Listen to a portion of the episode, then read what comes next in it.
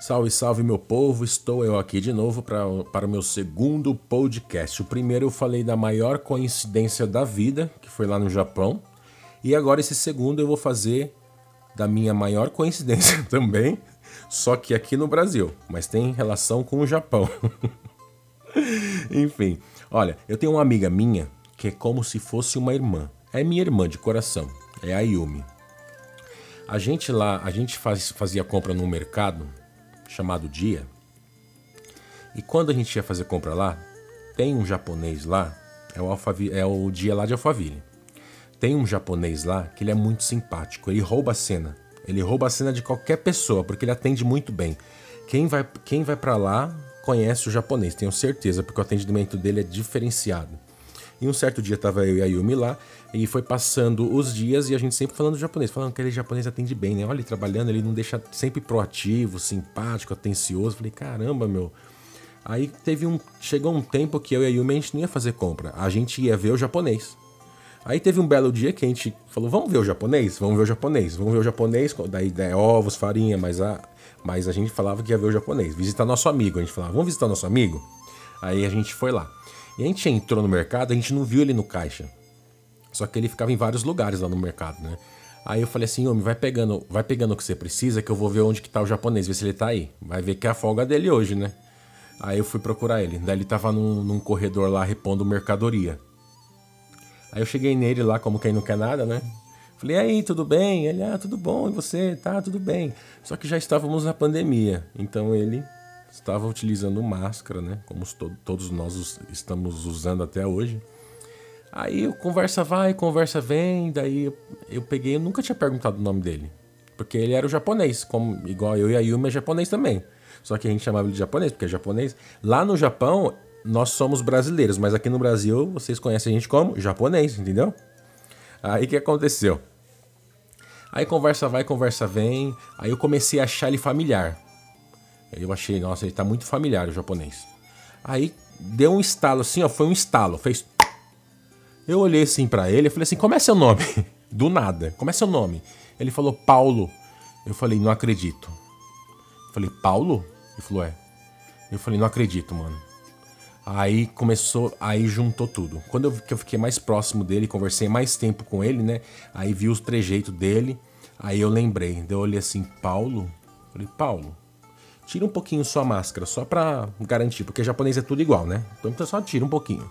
Aí ele tirou um pouquinho da máscara, assim, rapidinho, né? Só pra ver, de longe, mantendo o distanciamento. Lógico. Aí ele tirou a máscara. Na hora que ele tirou a máscara, eu falei, não acredito vocês vão acreditar que ele é meu amigo de infância do Japão, mas não é de infância, assim, tipo, igual era o, o, o, do primeiro podcast, que era o Fernando. Não.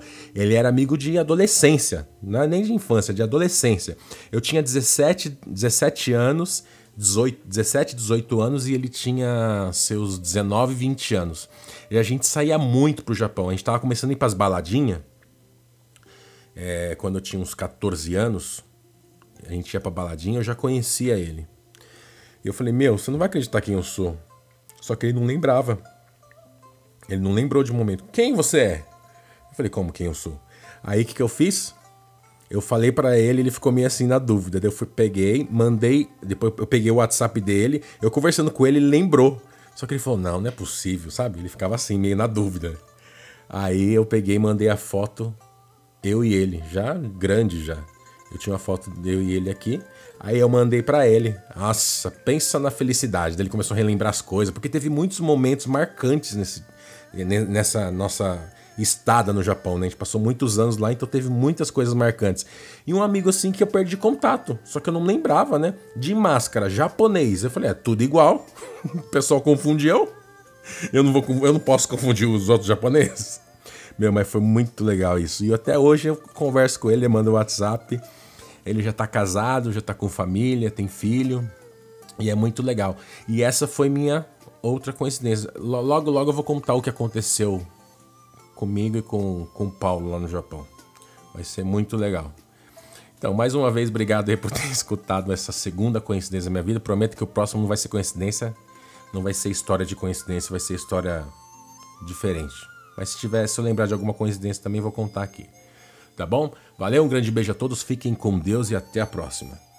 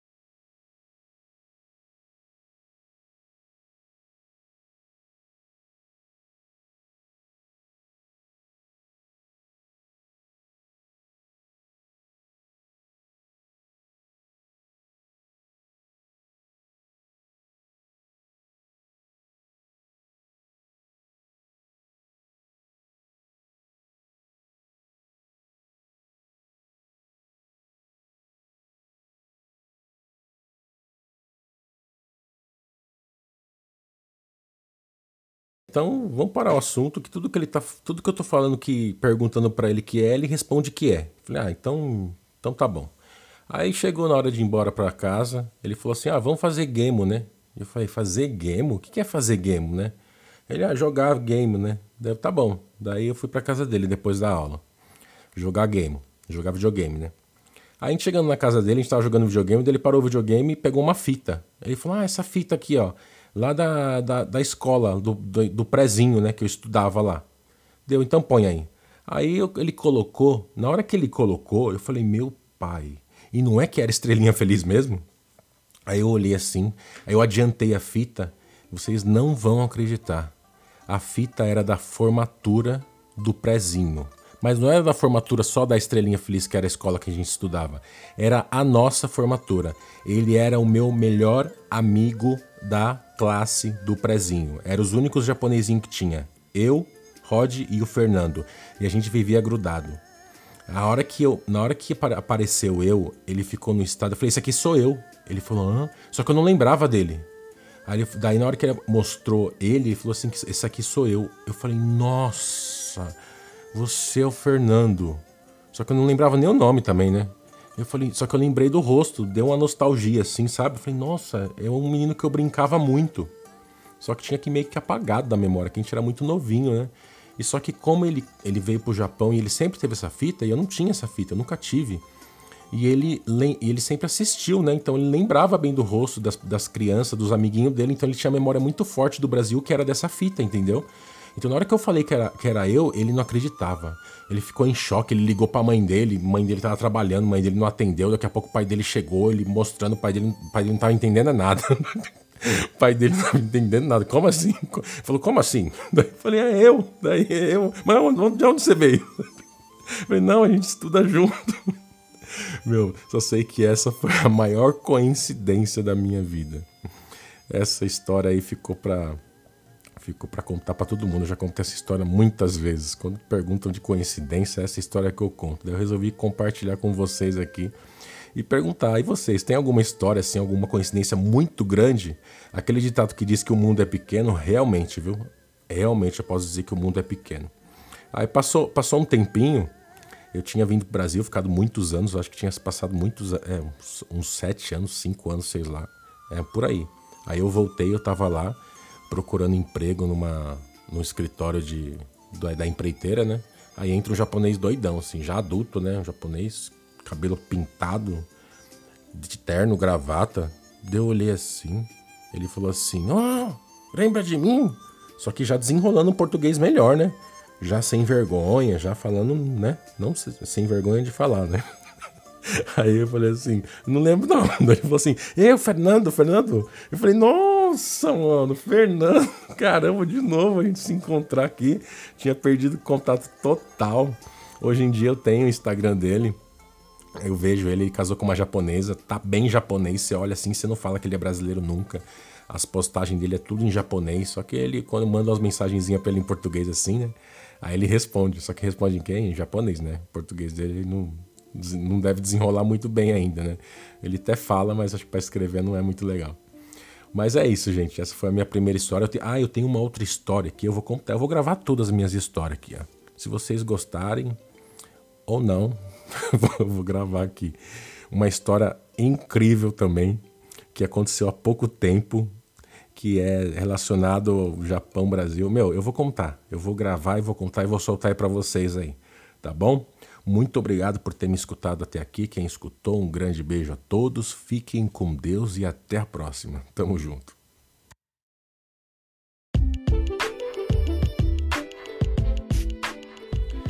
Salve, salve meu povo, olha eu aqui de novo aqui, ó, para mais um podcast aí contando as histórias assim. Um papo, um bate-papo aqui suave, tranquilo. Eu comecei a contar as histórias do Japão, coincidências do Japão lá de trás, e agora eu vou contar uma história bacana. Faz muitos anos que eu não moro no Japão já, já faz mais de, mais de 11 anos que eu não moro no Japão mas eu voltei muitas vezes depois disso. Em 2017, creio mais ou menos, 2018 foi minha última ida ao Japão. E, e foi eu, irmão, eu e meu amigo meu, né? Eu e meu irmãozinho. E quando a gente estava lá, nós estávamos esperando que no dia seguinte que a gente chegou no Japão ia chegar um outro amigo nosso, né? Ia chegar um outro amigo nosso para a gente dar, dar andamento a um trabalho lá. E o que, que aconteceu? A gente foi buscar esse amigo nosso no aeroporto, um dia depois do dia que a gente chegou. E é, lá no Japão, vocês sabem, ou não, muito. A, a gente precisa tirar o sapato quando entra em qualquer residência lá. Ou até lugares públicos também, né? Você tem que tirar o sapato. Você coloca um chinelinho que fica na porta já, mas com o sapato que você usa na rua, você não pode entrar dentro de casa. E, e, lá no Japão, quando a gente foi buscar esse amigo nosso no aeroporto, que a gente chegou em casa, na casa do outro amigo que a gente, que a gente tava ficando, o nosso amigo ia entrar de sapato. A gente falou, ó, tem que tirar o sapato. Aí ele falou, ah, é mesmo, né? Que tirei o sapato, é. Mas pensa, o cara ficou 24 horas, mais de 24 horas com aquele tênis. A minha impressão é que ele não tirou nem no avião para dormir. Ele não tirou. Porque na hora que ele tirou aquele sapato, era um tênis sem meia. era um tênis sem meia, pensa. Na hora que eu vi assim, eu falei, nossa, não será que ele tá esse tempo todo com esse sem meia ou ele tirou agora a meia? Aí ele entrou. Na hora que ele tirou, que ele passou, eu já senti um, um cheiro, um forte. Mas pensa um, um, um chulé forte mesmo, né?